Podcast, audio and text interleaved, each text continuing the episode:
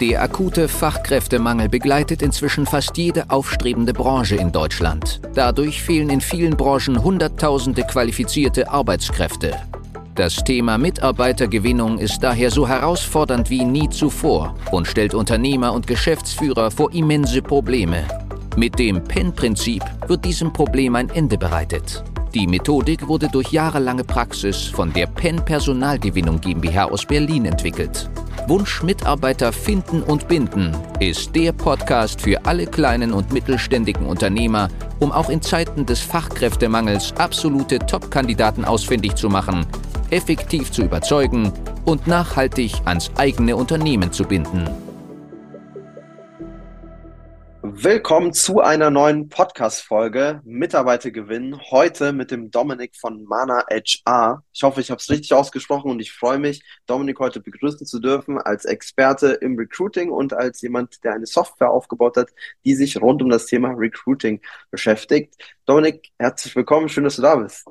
Kostas, super. Vielen, vielen Dank, dass ich da sein darf. Für der, herzlichen Dank für die Einladung. Und ja, du hast das richtig ausgesprochen. Aber ich glaube, es gibt auch keinen Falsch. Jeder darf das aussprechen, wie er es möchte, solange Mana oder HR, HR, whatever. Ja. Ja, ich glaube, Software müssen inzwischen immer Englisch klingen. Das ist äh, so das Wichtigste, oder? Damit es erfolgreich wird. Software und Jobtitel, die müssen am besten Englisch sein und möglichst fancy klingen. Ja, das durften wir so feststellen in den letzten Jahren. Ähm, cool, Dominik, stell dich doch mal äh, vor, was machst du, was ist so dein Background, also was bringt dich in die Position, dass du sehr viel zu dem Thema Mitarbeitergewinnung ähm, gerade in der heutigen Zeit berichten kannst.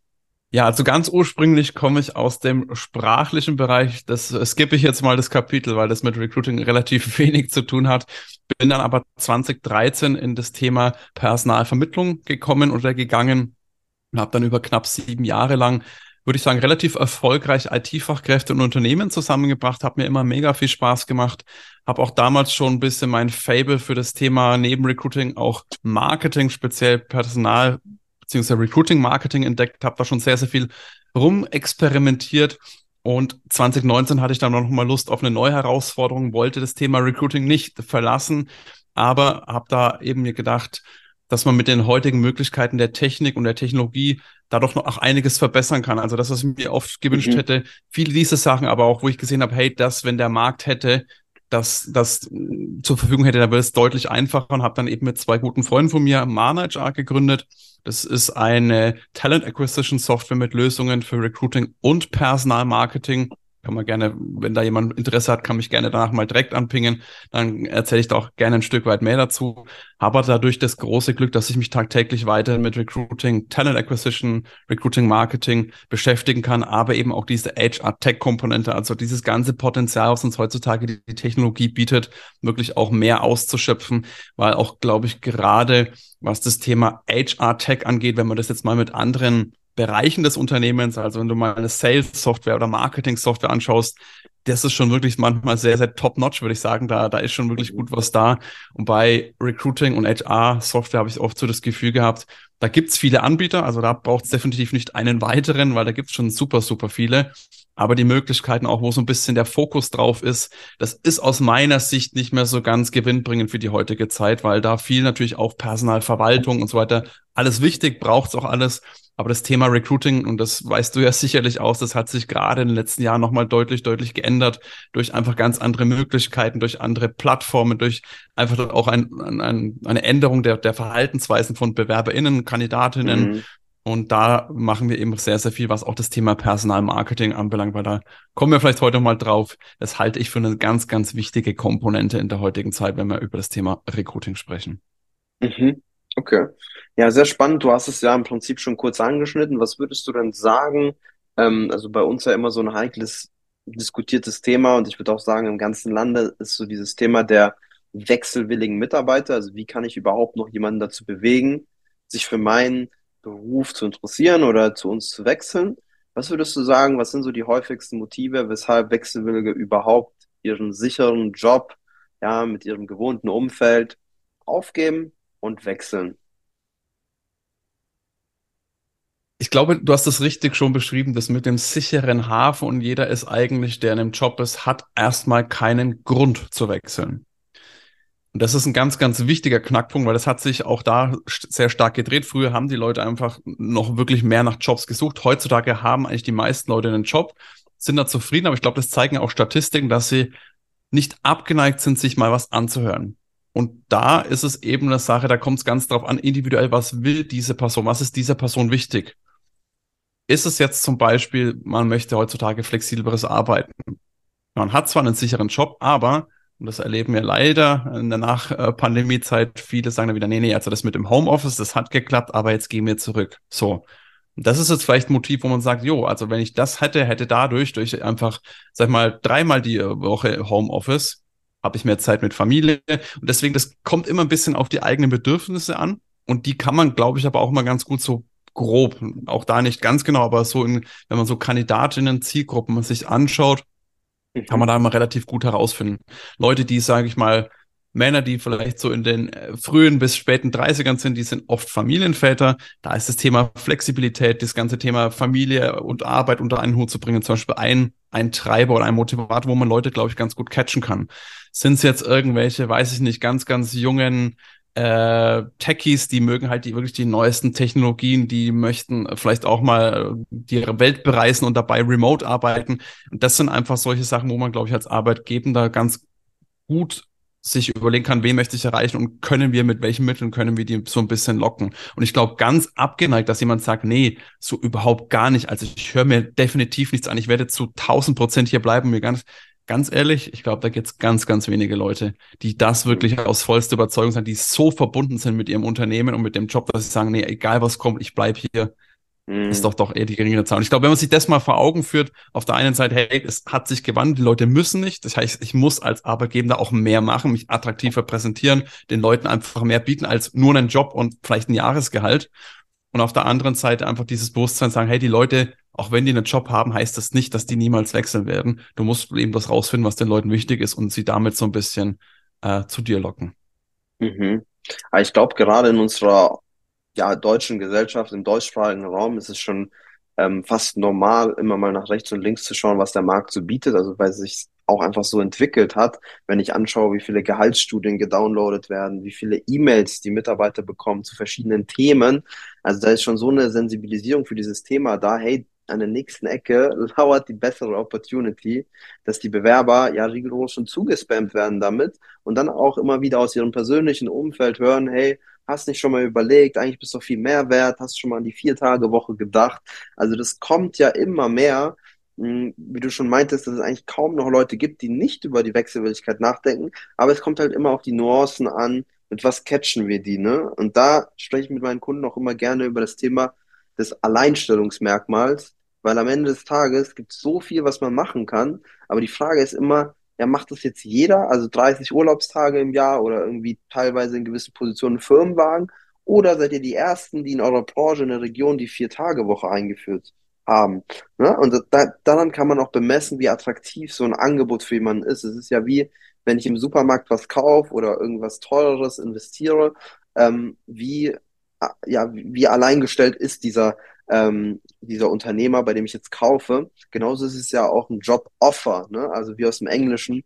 Wir müssen was offerieren, wir müssen was bieten und das dürfen wir nicht vergessen, weil viele noch aus dieser Zeit kommen, wo einfach viel mehr Bewerbungen ähm, reinkamen, als man einstellen konnte. Aber was würdest du denn sagen, was sind so die Top drei Alleinstellungsmerkmale, die du anhand deiner ganzen Daten siehst, die ganz gut funktionieren? Also was würdest du sagen? Du hast ja gerade Flexibilität schon angeschnitten. Ähm, wenn du es jetzt runterbrechen würdest, so aus dem Affekt, Top 3, der Und Wechsel Benefits meinst du jetzt sozusagen? Ja, genau. Oder Unternehmenskultur oder Alleinstellungsmerkmal kann ja auch eine Positionierung sein, ne, dass man sagt, ey, wir sind irgendwie Branchenführer in der Region etc. Was, was ja. fällt dir da so ein? Was, was überzeugt. Also ich glaube, wir können gleich, ich komme gleich auf meine Top 3. Was, glaube ich, grundsätzlich wichtig ist, dass man da auch wirklich authentisch und ehrlich ist. Das ist für mich immer das Allerwichtigste, weil du kannst mhm. das Beste, wenn, für mich ist so ein Lieblingsbeispiel, diverses Umfeld, diverse Unternehmenskultur, da wird man und dann kommt man rein und merkt, das ist gar nicht der Fall. Und das geht mit allem so. Äh, das, mhm. das ist schon mal ein ganz wichtiger Punkt. Oder wenn ich meine Stellenanzeigen auf Du schreibe und im Unternehmen siezen sich alle das wird nicht funktionieren. Vor allem, da magst du den ganzen Act und dann bleib, gehen die Leute wieder schnell wieder. Also das also ist eine klare ganz, Linie fahren, also von A bis authentisch, Z, authentisch, authentisch und ehrlich. Man darf sich natürlich ins beste Licht drücken. Das machen wir alle. Das ist ja auch gar nicht verwerflich, aber man sollte da wirklich authentisch und ehrlich sein und sich auch wirklich oft überlegen. Oft sind, denkt man immer, man muss eine Vier-Tage-Woche zum Beispiel, hast du gerade das Thema angeschnitten. Unternehmen denken, ja, ohne eine Vier-Tage-Woche sind wir gar nicht attraktiv, das brauchen wir jetzt unbedingt. Es gibt manchmal, kann man, muss man sich noch überlegen, was sind denn wirklich Punkte, die uns ausmachen? Und ich glaube, da gibt es so viele Punkte in Unternehmen, die den Leuten gar nicht so bewusst sind. Dass zum Beispiel, keine Ahnung, es gibt eine bestimmte Zielgruppe, denen ist es wichtig, dass die mit den Kollegen am Freitag ein Bierchen trinken und vielleicht ähm, auf der Terrasse ein Steak auf den Grill schmeißen. Das, da überdenken viele gar nicht so nach, sondern das ist doch ganz normal. Oder dass man, keine Ahnung was, äh, den Premium-Kaffee dabei hat, weil man weiß, wie gesagt, Kaffee, Wasser, Tee, es wird immer so belächelt, aber es gibt eine Zielgruppe, denen ist das wichtig. Also ich glaube, gerade im Sales, wenn du sagst, wir haben wirklich eine Top- Kaffeemaschine. Das ist kein Klischee, dass Leute im Sales gerne Kaffee trinken. Also da kann man sich wirklich mal ein bisschen tiefer graben, mal gucken, gibt es da vielleicht auch irgendwelche Benefits, die gar, uns gar nicht so bewusst sind als Benefits. Und aber ansonsten, was man so über die Kamm geschert, äh, jetzt kommen wir kurz zu meinen Top 3, äh, habe ich jetzt lang genug hingehalten. Also ich glaube, das Thema Flexibilisierung der Arbeit ist mhm. heutzutage mit so das Top-Thema und Flexibilisierung kann jetzt viel bedeuten. Das heißt nicht immer nur eine Vier-Tage-Woche. Ich weiß auch ehrlich gesagt nicht, ob für alle und für alles jeden die Vier-Tage-Woche wirklich gut ist. Manche sagen, hey, lieber jeden Tag ein Stück weniger arbeiten. Manche sagen, mir ist es egal, ich arbeite gerne die 40 Stunden und auch gerne fünf Tage die Woche.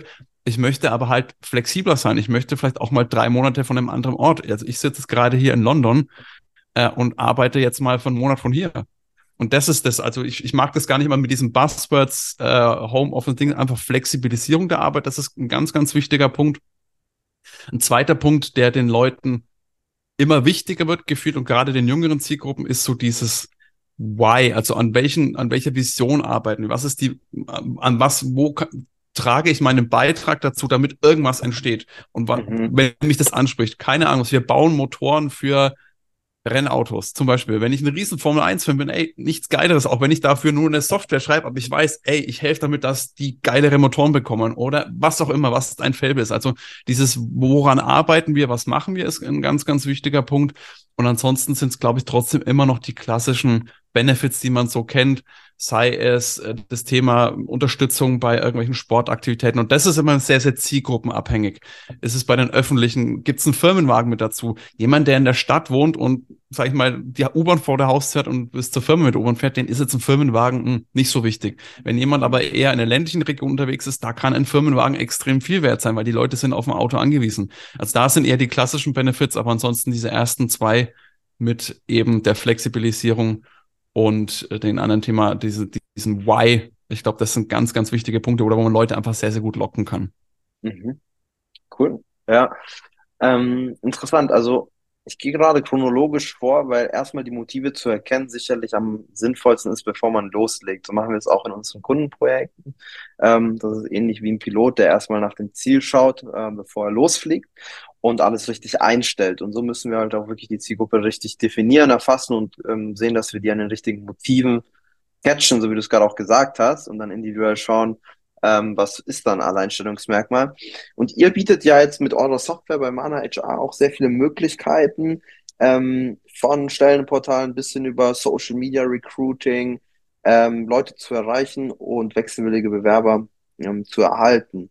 Was sind denn für dich erfahrungsgemäß vielleicht ist das auch eine Kombination und es klingt gar nicht so sexy, aber was ist für dich in diesem heißen Markt, ähm, in dem heiß umkämpften Markt so der beste Weg, ähm, Mitarbeiter zu finden? Also welche Kanäle oder was, was empfiehlst du, was sind so deine Best Practices? Ja, also das ist dementsprechend auch wieder so ein Stück weit abhängig von der Zielgruppe. Grundsätzlich kann man aber sagen, das Thema Anzeigen, also Werbeanzeigen in Social Media da muss man ein paar Dinge betrachten und beachten. Da darf man jetzt nicht nur einfach sagen, okay, ich nehme jetzt eine Stellenanzeige, wie wir es uns seit 1990 schreiben, die poste ich jetzt einfach mal auf irgendeinem Kanal und dann wird das schon funktionieren. Das ist einfach eine andere Zielgruppe, weil anders als damals, wo man sagt, Stellenanzeige, da sind die Leute proaktiv auf einen Job gegangen, die haben danach gesucht. So jetzt, und das haben wir eingangs schon mal gesagt, heutzutage ist auch sehr, sehr viel Content, der die Leute findet. Da gehen die nicht hin, sondern die kriegen halt in Instagram mal eine Anzeige, sehen einen neuen Job und denken dann dieses Gedanke, ah, stimmt, eigentlich könnte man wechseln. Was bietet mir so? Also dieses, dieses Gedankenlosstoßen. Und das ist aber einfach eine ganz andere Zielgruppe, die sich in einem ganz anderen Punkt befindet. Aber das, wenn man das so ein paar kleine Kniffe macht, und da muss man auch wirklich gar nicht jetzt dann denken, oh, dann sieht man oft diese Bilder, die dann super hochglanz sind. Das muss gar nicht sein. Farblicher, einfacher Hintergrund, ein Text drauf, funktioniert sogar besser als alles andere. Aber ich gesagt, so mit so ein paar Kniffen ist das wirklich ein sehr, sehr guter Kanal, wo man auch super A-B-Testing machen kann für relativ überschaubares Geld. Das heißt mal eine Anzeige in diesem Stil, mal eine Anzeige in jenem Stil und dann einfach mal vergleichen. Also das ist auf jeden Fall ein sehr, sehr guter Kanal. Was prinzipiell definitiv auch äh, super ist, ist das Thema Active Sourcing. Mhm. Da führt auch kein Weg dran vorbei. Das ist halt sehr, sehr zeitaufwendig und auch da gehört es an einiges an Skills, aber das ist ein super, super Kanal. Und ansonsten gibt es auch Stellenbörsen, die beim gewissen Zielgruppen sehr, sehr gut funktionieren. Da muss man, wie gesagt, gucken. Da ist nicht immer die Antwort Stepstone oder Indeed. Es gibt auch manchmal so Spezialportale oder regionale Portale, die sich wirklich lokal fokussieren. Ähm, das sind diese drei Sachen, wo ich sage, das funktioniert eigentlich schon relativ gut je nach mhm. Zielgruppe. Das eine besser oder das andere besser. Ja. Ja, ich habe so die Faustformel, umso konservativer die Zielgruppe, desto mehr funktionieren tatsächlich auch noch Stellenportale, ganz klassisch. Umso hipper und jünger die Zielgruppe, umso städtischer, sage ich jetzt mal, das Targeting, desto besser performt man über neue Wege wie Social Media Werbung und dann vielleicht auch mit Bewegformat, also mit Videos, mit Mitarbeiterstimmen, mit knackigen äh, Performance-Ads, äh, was wir auch bei unseren Kunden umsetzen. Aber wie du schon sagst, es ist stark zielgruppenabhängig. Und dann am Ende des Tages ist es auch ein Zahlenspiel. Also es kann nicht schaden, direkt mal vier Wege zu gehen und das Budget aufzusplitten auf verschiedene Kanäle, ähm, anstatt sich äh, bei einem ja voll drauf zu äh, legen und dann zu sagen, ey, nur, nur, nur Indeed oder sowas. Weil ähm, die Zeit rennt ja und in der Zeit kannst du auch viel mehr Ergebnisse und auch Zahlen ähm, reinholen, um zu gucken, was besser funktioniert. Das, das ist ein ganz wichtiger Punkt. Ich glaube, das Thema Zahlen, Daten, Fakten, das wissen wir alle, ist im HR-Recruiting noch nicht. Die Folge heute war nur ein kurzer Einblick. Für eine individuell auf dich angepasste Strategie können wir gerne eine unverbindliche Potenzialanalyse vereinbaren. In dem Gespräch werden wir gemeinsam herausfinden, ob und wie wir dir am besten helfen können, verschaffen uns erstmal einen Überblick über deine Situation und wenn es für dich überzeugend und nützlich ist, können wir konkret in eine unverbindliche Beratung gehen. Mach dir eines bewusst. Durch die Erfahrung über hunderter Kunden von uns, insbesondere in kleinen und mittelständigen Betrieben, wissen wir, worauf es ankommt und wie du qualifizierte Mitarbeiter für dich gewinnst und an dein Unternehmen bindest. Das alles ohne Personalvermittler, Headhunter oder anderen klassischen Wegen.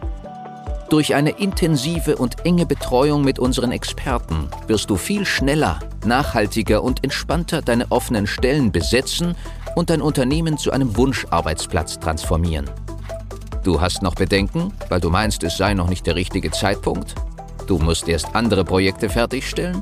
Es sind noch Bewerbungen offen? Du bekommst das vielleicht alleine hin oder mit deinen Personalern?